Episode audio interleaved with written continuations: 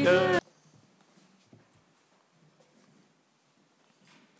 Gott hat uns Menschen erschaffen und er wünscht sich, dass seine Geschöpfe auch im Frieden miteinander leben. Da, wo Menschen die Wege Gottes verlassen, da kommt die böse Natur der Menschen zum Vorschein. In 1. Mose 8, Vers 21 lesen wir, die Gedanken und Taten der Menschen sind schon von Kindheit an böse. Und da, wo man sich nicht um den Frieden bemüht, da kommt es zu Streit, Gewalt und Krieg.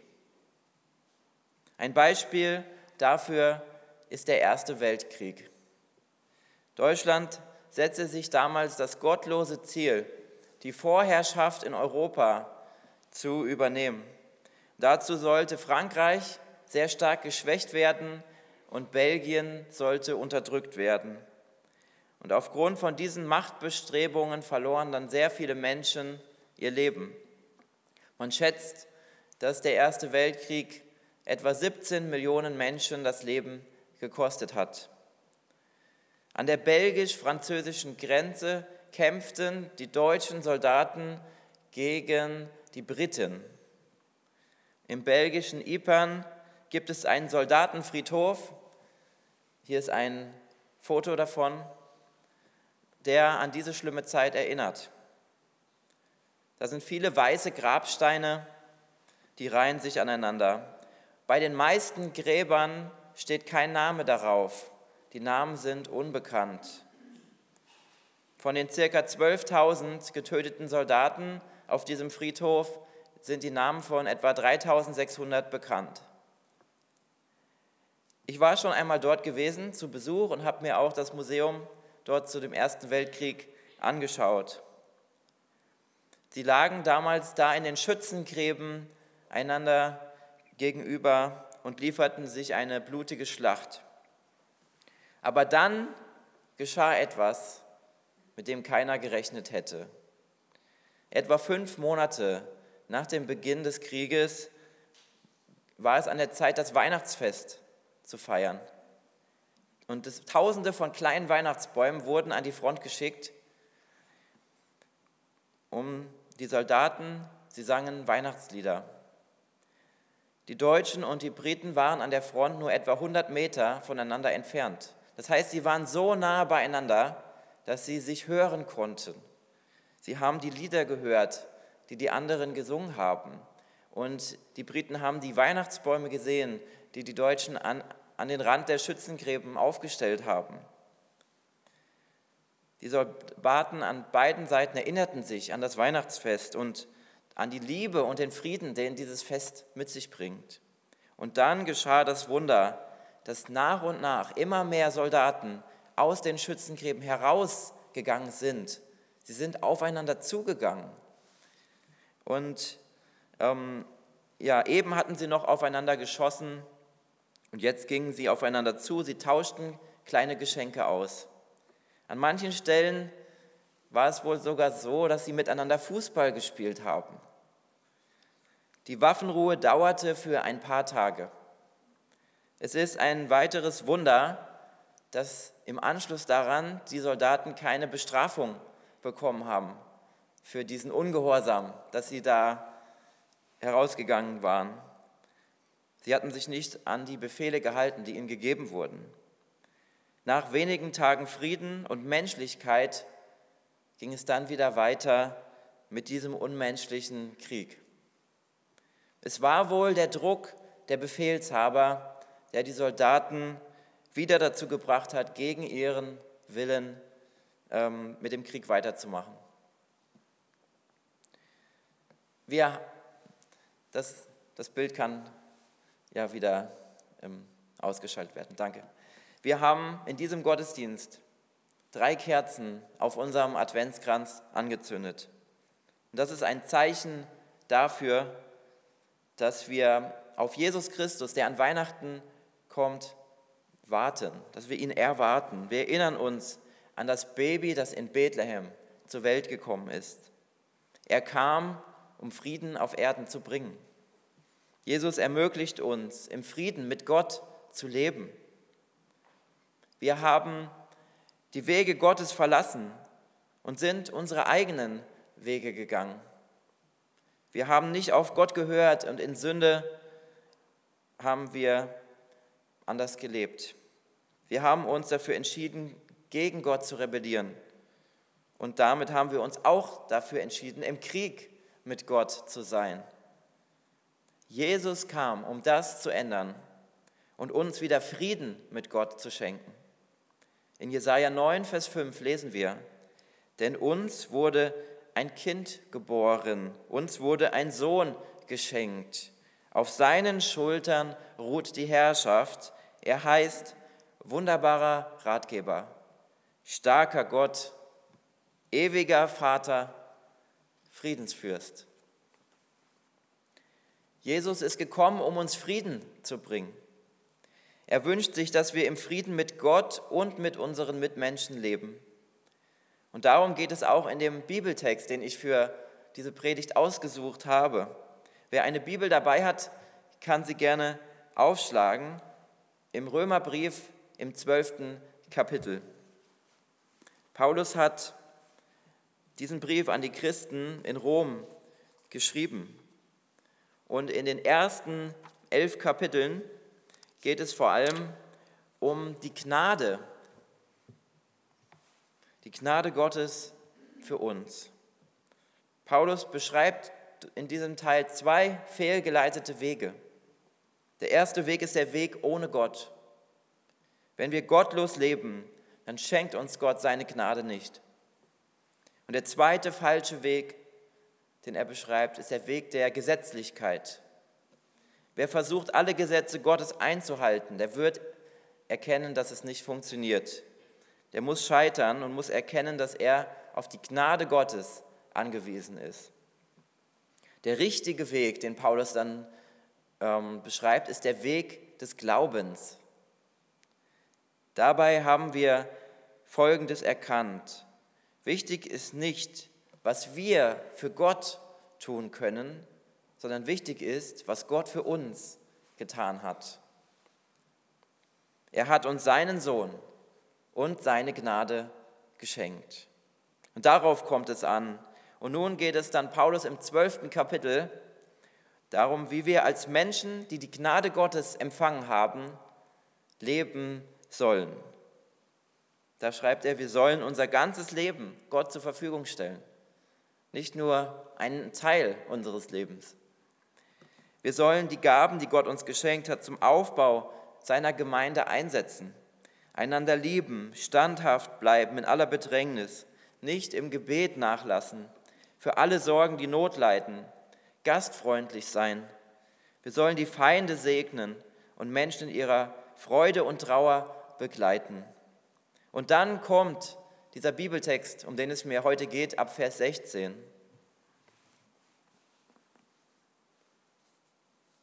Seid alle miteinander auf Einigkeit bedacht. Strebt nicht hoch hinaus, sondern haltet Gemeinschaft mit den Verachteten. Verlasst euch nicht auf eure eigene Klugheit. Wenn euch jemand Unrecht tut, dann zahlt es niemals mit gleicher Münze heim. Seid darauf bedacht, vor den Augen aller Menschen bestehen zu können. Soweit es möglich ist und auf euch ankommt, lebt mit allen in Frieden. Nehmt keine Rache, holt euch nicht selbst euer Recht, meine Lieben, sondern überlasst das Gericht Gott. Er sagt ja in der Heiligen Schrift, ich bin der Rächer, ich habe mir das Gericht vorbehalten, ich selbst werde vergelten. Handelt vielmehr nach dem Wort. Wenn dein Feind hungrig ist, dann gib ihm zu essen. Und wenn er Durst hat, gib ihm zu trinken.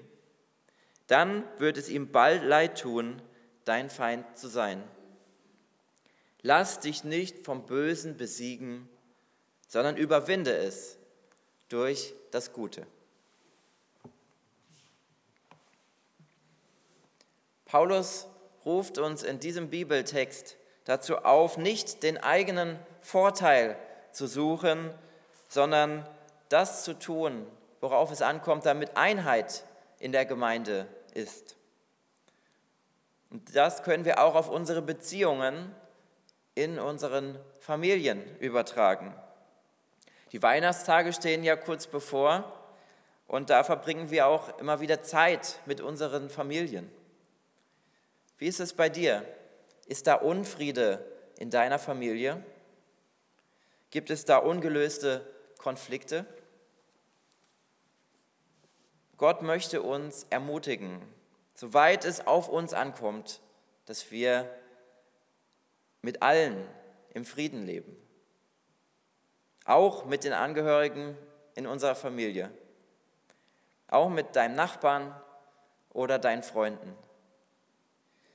Wir sollten nicht der Grund für den Unfrieden sein, sondern wir sollten bereit sein, Frieden zu schließen. Auch dann, wenn der andere auf uns zukommt, das anzunehmen und zu sagen, ja, ich bin bereit, diesen Frieden einzugehen. Betest du für den Frieden in deiner Familie? Für die Beziehungen, wo du Schwierigkeiten wahrnimmst?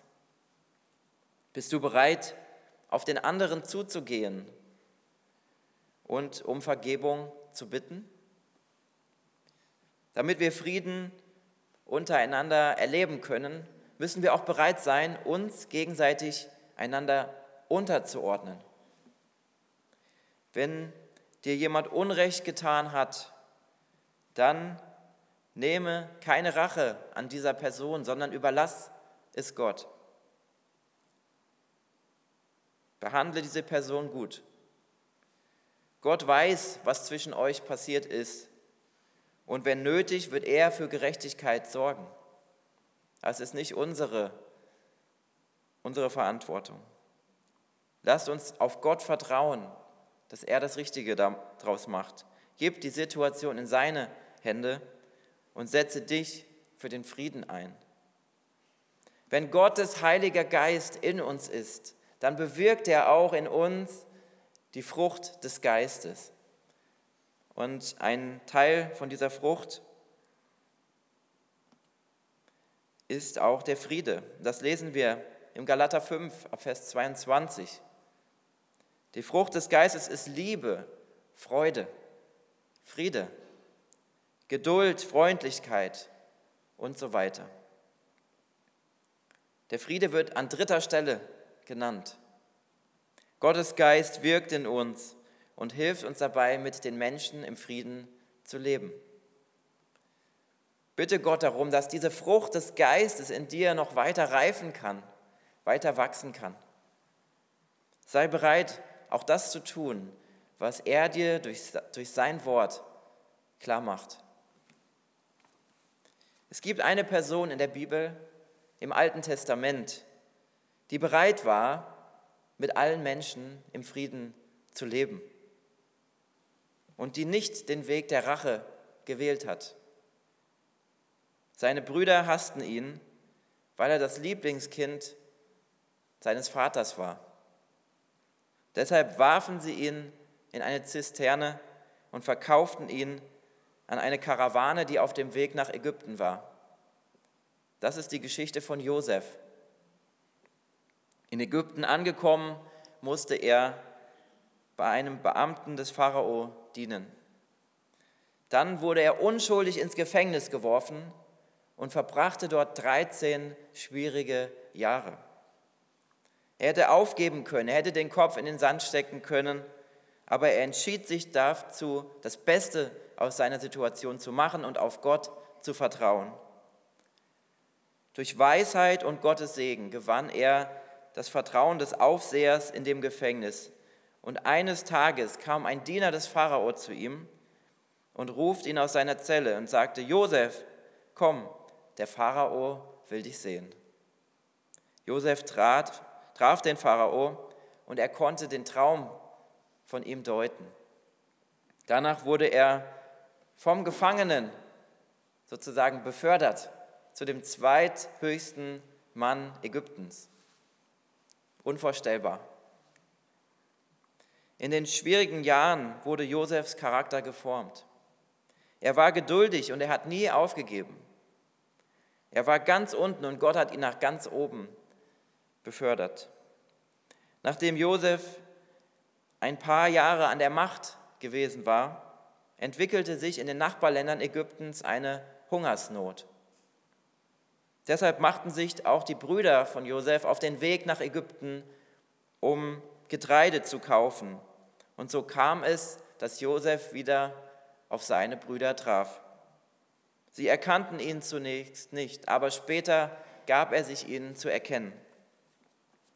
Josef hätte die Macht gehabt, jetzt an seinen Brüdern Rache zu nehmen für das, was sie ihm angetan hatten. Aber er entschied sich zu etwas anderem. Er entschied sich dazu, ihnen zu vergeben. Auch wenn sie ihm so viel angetan hatten, wählte Josef den Weg des Friedens. Er erzählte ihnen, wie Gott ihn in seine mächtige Stellung geführt hatte. Und dann umarmte er seine Brüder und es flossen viele Tränen. Dann schickte er seine Brüder zurück zu seinem Vater Jakob. Sie sollten ihn holen, dass er auch mit seiner Familie in Ägypten leben konnte. Dort, wo sie gut versorgt waren in Zeiten der Hungersnot. Und so geschah es auch, dass die ganze Familie von Jakob nach Ägypten zog. Nachdem sie dort 17 Jahre verbracht hatten, starb Jakob, der Vater von Josef. Davon lesen wir im letzten Kapitel von 1. Mose. Und auf einmal geraten die Brüder von Josef in Sorge. Jetzt ist unser Vater tot. Vielleicht wird Josef jetzt seine Meinung ändern. Vielleicht wird er uns jetzt das heimzahlen, was wir ihm angetan haben. Nach 17 Jahren dachten sie so. Vielleicht, sie dachten, vielleicht war er nur freundlich wegen unserem Vater. Aber das war nicht der Fall. Da hatten sie sich in Josef getäuscht. Josef sagte zu ihnen, habt keine Angst. Ich werde doch nicht umstoßen, was Gott selbst entschieden hat. Ihr hattet Böses mit mir vor, aber Gott hat es zum Guten gewendet. Wir können einiges von Josef lernen. Er hat niemals aufgegeben, auch wenn er versklavt wurde, auch wenn er ins Gefängnis geworfen wurde. Er wählte nicht den Weg der Rache, sondern er vertraute auf Gott. Josef wählte den Weg des Friedens und der Vergebung. Die Jahreslosung von 2019 lautete, Suche Frieden und jage ihm nach. Das steht im Psalm 34, Vers 15. Nachjagen, das ist etwas Aktives, etwas Gezieltes, etwas, das auch mit einer Anstrengung verbunden ist. Frieden entsteht nicht einfach so zufällig. Damit es Frieden gibt, braucht es das Wirken Gottes und unsere Bereitschaft, dem Frieden nachzujagen. Jesus ist in unsere Welt gekommen. Das feiern wir nächste Woche. Wenn wir an ihn glauben, so können wir an dem Frieden Anteil haben, den er uns schenken möchte. Wenn jeder Mensch Frieden mit Gott hätte, so hätten wir auch Frieden auf der Welt. Doch da, wo Menschen diesen Frieden nicht finden, da kommt es leider zu Streit und zu Krieg. Lasst uns nicht selbstsüchtig sein, nicht stolz sein, sondern demütig und den Weg des Friedens einschlagen. Lasst uns an der Einheit festhalten und Gottes Willen für unser Leben folgen, damit wir Frieden auf Erden erleben. Amen.